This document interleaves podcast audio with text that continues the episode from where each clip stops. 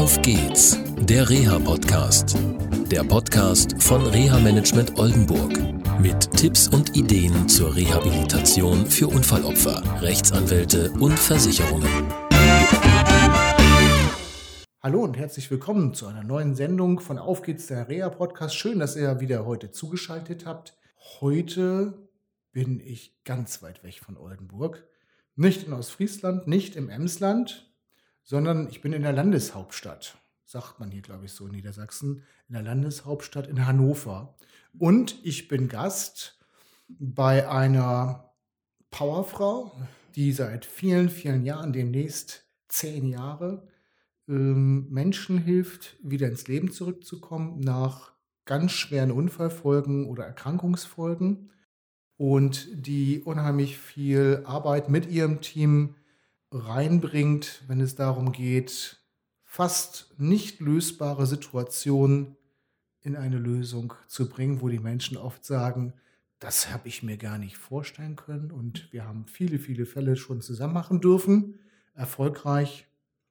Und ich bin heute zu Gast bei Simone Lippold von Care Expert. Hallo Simone. Hallo Jörg, herzlich willkommen hier in unseren Räumlichkeiten in Hannover. Es ist schön, dass du auch mal den Weg hierhin gefunden hast. Und äh, ich möchte dich hier herzlich begrüßen und freue mich darauf, dass wir hier heute zusammensitzen und auch über ein Thema, was sehr wichtig ist, miteinander sprechen. Insbesondere, weil dieses Thema alle Menschen betreffen kann. Es sind nicht nur Unfallopfer, für die dieses Thema interessant ist, sondern auch für Menschen, die ohne Unfälle, vielleicht mit schweren Erkrankungen, unbeheilbaren Erkrankungen konfrontiert werden und die dann auch zum Großteil auf unser soziales Pflegesystem und Krankenkassensystem zurückgreifen. Und du hast es schon gesagt, es geht um die Pflege.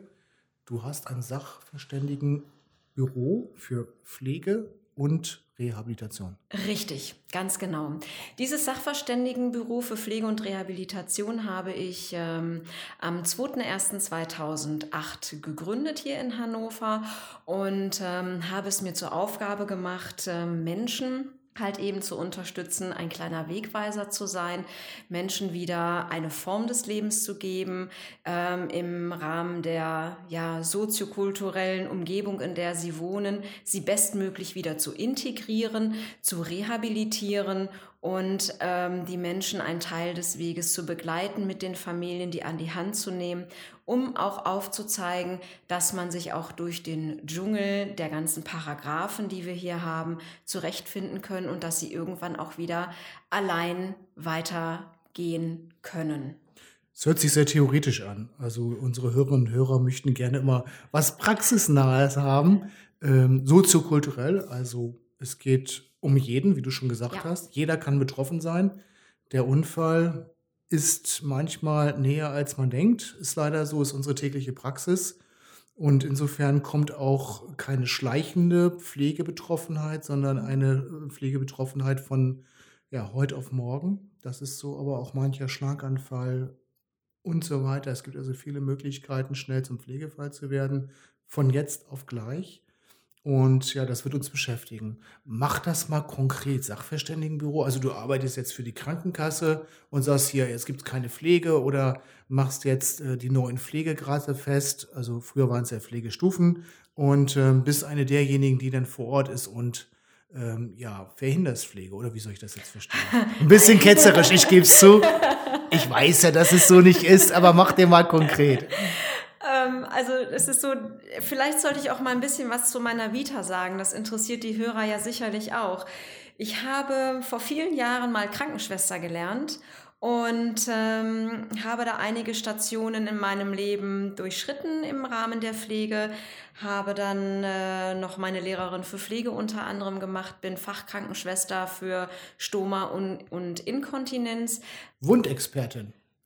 Ich bin Wundexpertin, genau, vom ICW anerkannt und bin auch geprüfte Pflegesachverständige im Gesundheitswesen. Da habe ich ein Fernstudium äh, absolviert vor einigen Jahren und bin aber auch eine zertifizierte Sachverständige nach DIN ISO wie auch immer. Ähm, und äh, ja, und da halt auch wirklich im Rahmen des Sachverständigenwesens als Berufssachverständige unterwegs, was auch bedeutet, dass ich neben der Begleitung unfallverletzter Menschen, gehandicapter Menschen ähm, auch Gutachten äh, schreibe, und zwar auch fürs Gericht. Hier sind es dann insbesondere im Haftungsrecht Pflegemehraufwendungen, zum Beispiel bei Kindern nach Geburtsschäden oder nach Unfallereignissen bei Kindern, um dann wirklich den schädigungsbedingten Mehrbedarf aufzuzeigen, um in Abzug natürlich mit den ganzen physiologischen Bedarfen, die Kinder halt haben. Darüber hinaus ähm, mache ich auch äh, im Bereich des Haftungsrechts ähm, solche Geschichten, begutachte ich auch für Gerichte. Ähm, zum Beispiel ist der Dekubitus entstanden aufgrund mangelnder Pflege. Warum ist der Bewohner, der Patient gestürzt, obwohl eine Pflegekraft dabei gewesen sind? Das sind also auch Geschichten, die ich mich auch als Sachverständige, als Gutachterin Okay, also das heißt, du bist nicht die Gutachterin der Krankenkasse, Nein. die hinkommt äh, zu Oma Erna. Oma Erna ist eigentlich pflegebedürftig, hat, hätte eigentlich Anspruch auf einen Pflegegrad, aber Oma Erna hat die ganze Wohnung geputzt und Oma Erna hat alles gemacht und sie wird von der Gutachterin gefragt und Oma Erna lässt du dir helfen und Oma Erna sagt, das habe ich alles selber gemacht. Und was ist das Ergebnis? Es stimmt gar nicht, es war die Familie oder wie auch immer. Es ist ja nur ein kleiner Ausschnitt in der Begutachtung und ähm, du hilfst praktisch Menschen, ihr Recht durchzusetzen vor Ja. Gerichten Ja. und wirst da auch gebucht. Das ist ja nur ein Teil deiner Arbeit. Ein, ein kleiner Teil, Ja. richtig. Was ich dazu noch sagen möchte, das fand ich gerade ganz spannend, weil es ist ja tatsächlich so. Die meisten Pflegegutachter, e- egal ob es Ärzte sind, ob es Pflegepersonal ist, wobei ich immer sage, jeder bitte zu seiner Profession und wir Pflegegutachter begutachten Pflege, wir diagnostizieren ja nicht auch. Ähm, von daher bin ich da immer so diejenige, die sagt, die Ärzte sollen diagnostizieren und ihre Behandlungen machen und wir machen das, was wir eben können. Das ist Pflege. Aber worauf ich hinaus wollte, ähm, wenn du dann in so eine Wohnung reinkommst, die dann geputzt ist, oder wenn dann die ältere Dame oder der gehandicapte Mensch mir sagt, das habe ich alles gemacht, weil er vielleicht auch Scham davor hat, sich zu öffnen, oh, ich kann das ja nicht, ist es so, dass ein guter Gutachter hingeht und sagt, dann zeigen Sie mir doch das mal, wie Sie das machen. In meinen Begutachtungen ist es so, dass ich wirklich hingehe, die dauern auch drei, vier oder auch mal fünf Stunden, so eine Situation. Weil ich lasse mir von den Leuten zeigen, was machen die im Alltag, wie waschen die sich, wie kleiden die sich, wie kommen die beispielsweise am Schrank, können die sich tatsächlich noch unten bücken und die äh, Töpfe rausholen. Das sind eben diese vielen Facetten, die ein Gutachter auch machen muss.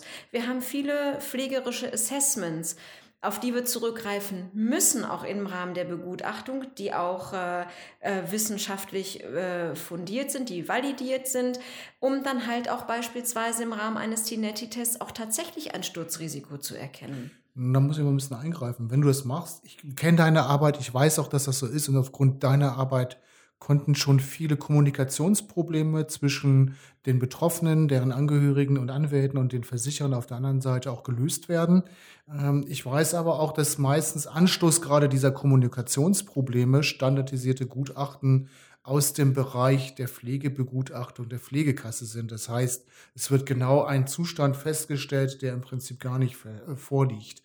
Ich erinnere mich da gerade an den Fall eines Kindes, wo standardtechnisch anhand eines Fragebogens das Ganze abgearbeitet wurde, aber letztendlich auch keine richtige Nachfrage erfolgte. Was sind eigentlich jetzt die Probleme der Eltern, zum Beispiel bei Zunahme des Gewichtes? Es hatte sich im Verlauf der Zeit eine Gewichtszunahme eingestellt. Die Pflegeprobleme sind letztendlich dadurch auch gestiegen, weil nämlich zum Beispiel durch das Übergewicht auch sich kleine Pölsterchen gebildet haben. Da hat sich dann Schweiß gesammelt, es kam zu einer Pilzsituation und so weiter und so weiter. Ähm, wie kommt es überhaupt dazu, dass sowas entsteht? Weil wir haben ja das Problem dann in der Praxis, du zum einen im Bereich des Gerichtswesens als Gutachterin, aber auch teilweise natürlich auch im Haftpflichtbereich, diese Kommunikationsprobleme aufzulösen, beziehungsweise machst du nicht im Prinzip dann, auch wenn so ein Gutachten nicht gut gelaufen ist, Kollegenschelte? Kann man eigentlich so sagen. Ich möchte den Kollegen nicht zu nahe treten und den Kolleginnen. Es gibt aber solche und es gibt halt eben solche. Ähm, das, was gewollt ist, meine persönliche Meinung vom MDK, dass natürlich dort auch die Masse durchgeführt wird. Wenn ich überlege, dass eine MDK-Gutachterin eine Pflegesituation überprüfen soll, dass sie dann nun ein gewisses Zeitkontingent für Zeit hat, dann ist in dieser Begutachtungssituation ihr Laptop aufgeklappt, indem sie gleich die Ergebnisse schon vor Ort einträgt, sich nur stichprobenartig irgendetwas zeigen lässt und dann nach einem Zeitraum X, vielleicht halbe, dreiviertel Stunde, maximal eine Stunde dann wieder weg ist, kann man sich dann oftmals nicht so ein Bild machen. Ich möchte diesen Kolleginnen und Kollegen jetzt nicht zu nahe treten, aber das sind halt eben Sachen, die sind politisch gewollt. Also du trittst niemanden zu nahe, sondern es ist ein Defizit im System. Ja, sehe ich so. Die, deine Kolleginnen und Kollegen können ja nichts dafür, Richtig. dass sie diesen Druck haben. Richtig. Nur so kommen Ergebnisse zustande. Richtig. Und letztendlich haben diese Ergebnisse eine Folge dann zum Beispiel auch in Haftpflichtfällen. Ne? Ja. Wo natürlich der Versicherer sagt, wieso, da besteht ja kaum Unselbstständigkeit, warum muss da gepflegt werden? Solche Sachen gibt es ja. Okay. Ja, das ähm, mit dieser Unselbstständigkeit und warum muss das gepflegt werden, ich glaube, das müssen wir jetzt auch mal so ein bisschen aufdröseln. Wir haben ja bis zum 31.12.2016 ein ähm, Begutachtungsassessment, ein Begutachtungsmanual gehabt, was ja sehr ähm, defizitorientiert war, wo es um die Minuten ging, wo eben gewisse Parameter nur abgefragt worden sind, aber nicht das Ganze komplett gesehen wurde. Da muss man natürlich hingehen und sagen, dass ein Mensch, der sich vielleicht nicht selbstständig waschen oder der sich vielleicht selbstständig oder mit Unterstützung waschen und anziehen kann, vielleicht aber auch äh, im, im Bereich der der normalen Lebensführung, der allgemeinen Lebensführung, wenn es darum geht, Teilhabe am gesellschaftlichen Leben, dass er da vielleicht konkrete Einschränkungen hat. Die sind aber nie erfasst worden. In diesem alten Begutachtungsmanual waren dann halt Nervensystem und Psyche. Da wurde die eingeschränkte Alltagskompetenz kurz beurteilt. Aber daraus konnte man eben nicht erkennen, was das für den Menschen im alltäglichen Leben für Einschränkungen hat. Dass er beispielsweise angeleitet werden muss, sein Zimmer aufzuräumen, dass er beispielsweise angeleitet werden muss, Termine wahrzunehmen, Termine einzuhalten. Das sind ja Sachen, die dann einen hohen Assistenzbedarf mit sich gebracht haben. Und ein Assistenzbedarf und ein Pflegebedarf, das sind zwei verschiedene Paar Schuhe. Und das ist in dem alten Begutachtungsinstrument nicht zutage gekommen. Und über das, was jetzt gültig ist in diesem Begutachtungsmanual oder in der neuen Art der Begutachtung und Einschätzung, darüber machen wir noch eine extra Sendung. Sehr gerne. Begutachtung ist eines deiner Themen und wie unsere Hörerinnen und Hörer jetzt mitbekommen haben, gibt es da viele Fettnäpfchen und viele Dinge, wo man anstoßen kann und wo nicht optimal immer eingeschätzt werden und die dann zu Problemen führen. Natürlich auch zu großen Emotionen auf der Seite der Betroffenen und deren Angehörige. Aber das ist die eine Seite. Die andere Seite ist, du organisierst auch. Ja. Wir organisieren pflegerische Versorgung mit den Familien, um die Familien auch herum, unter Einbezug Familienangehöriger, wenn sie es denn unbedingt wollen, um dann halt eben auch zu schauen, welche Möglichkeiten haben wir mit einem beispielsweise ein Teil mit einem ambulanten Dienstleister, zusammenzuarbeiten. Der andere Teil wird von den Eltern übernommen oder halt, dass man ein Arbeitgebermodell fährt, wo die Eltern noch mit anderen Menschen aus der Verwandtschaft, Bekanntschaft, aus dem Umfeld, Nachbarn, wie auch immer, dann ein sogenanntes Pflegesetting durchführen. Hier ist es dann auch im Speziellen so, dass wir auch hier mit einem Steuerbüro zusammenarbeiten, so dass das alles dann auch auf legalem Wege geschieht, dass die Menschen sozialversicherungspflichtig angestellt werden. Das ist für uns immer mit das Wichtigste dass das alles über ein Steuerbüro läuft, dass die ganzen Sozialabgaben halt abgeführt werden und dass natürlich Arbeitslosenversicherung etc. dann auch gezahlt werden und somit auch ein legales Arbeitsverhältnis für alle geschaffen wird. Was viele dabei auch nicht wissen, es gelten auch Arbeitszeiten. Das heißt, ja. es gibt ein Arbeitszeitgesetz. Ähm, die Europäische Gemeinschaft hat sich da auch zugeäußert. Also insofern, es geht jetzt nicht so einmal mal so 24 Stunden oder wie es früher war, zwei Wochen durcharbeiten und äh, dann mal eine Woche frei. Ich glaube, diese Zeiten sind vorbei. Die sind Gott sei Dank längst vorbei.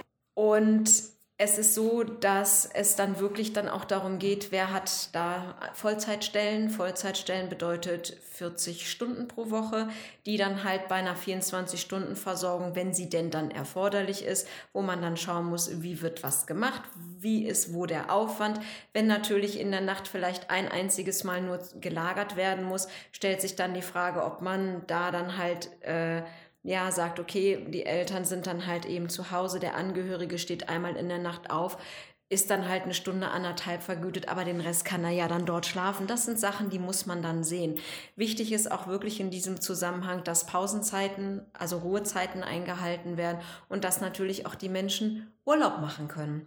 Und hierzu bietet sich beispielsweise an, wir machen das, wenn wir so Arbeitgebermodelle haben, dass die, ähm, die Pflegekräfte alle 30 Tage Urlaub auch im Jahr haben und wir dann entweder schauen, ob der zu Pflegende in dieser Zeit dann entweder in eine Reha geht oder in eine Kurzzeitpflegemaßnahme, wo dann wirklich sich auch alle Beteiligten rausklinken können. Natürlich gibt es auch mal Krankheitstage, dass jemand krank wird, dann springt der ein oder andere ein.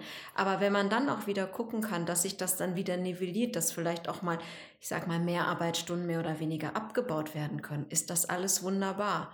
Oder wenn ich einen Betroffenen tagsüber in einer Werkstatt integriert habe oder er einige Stunden am Tag ein Arbeitsverhältnis nachgeht oder bei Kindern, die in die Schule gehen, in den integrativen Kindergarten, dass ich halt eben da die Vormittage in diesen Zeiten ja eh abgegriffen habe und nur drumherum organisiere. Unterm Strich heißt es doch mehr Selbstbestimmung für die Betroffenen und die Angehörigen und nicht fremdbestimmt durch Pflegedienstleister.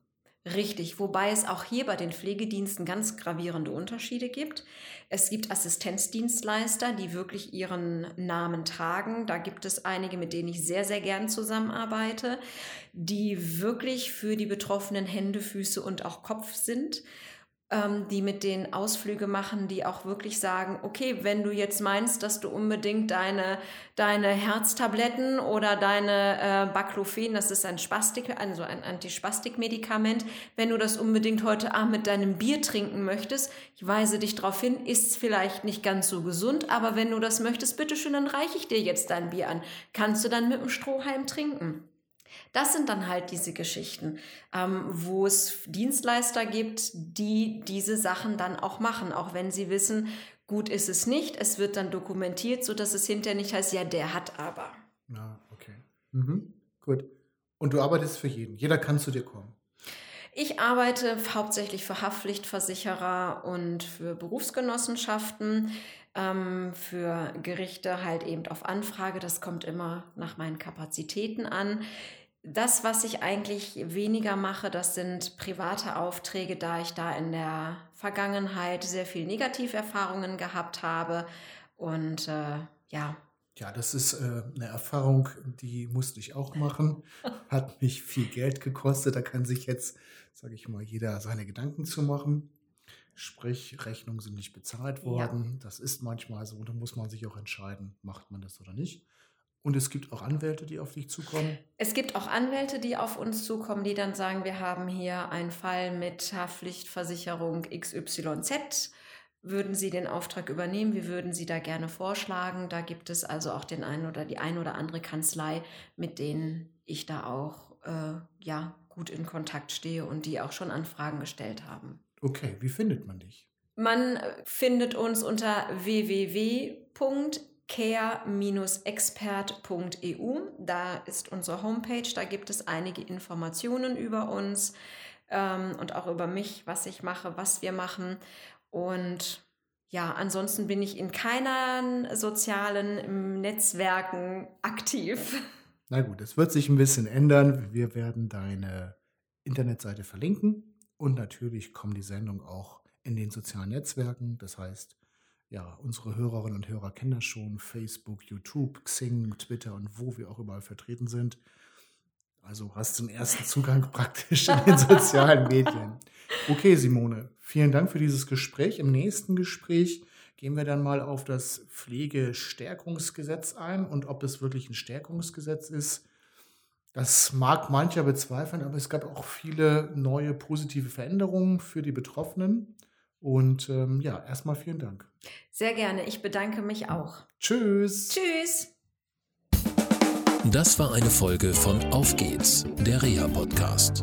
Eine Produktion von Reha Management Oldenburg. Weitere Informationen über uns finden Sie im Internet unter www.rehamanagement-oldenburg.de.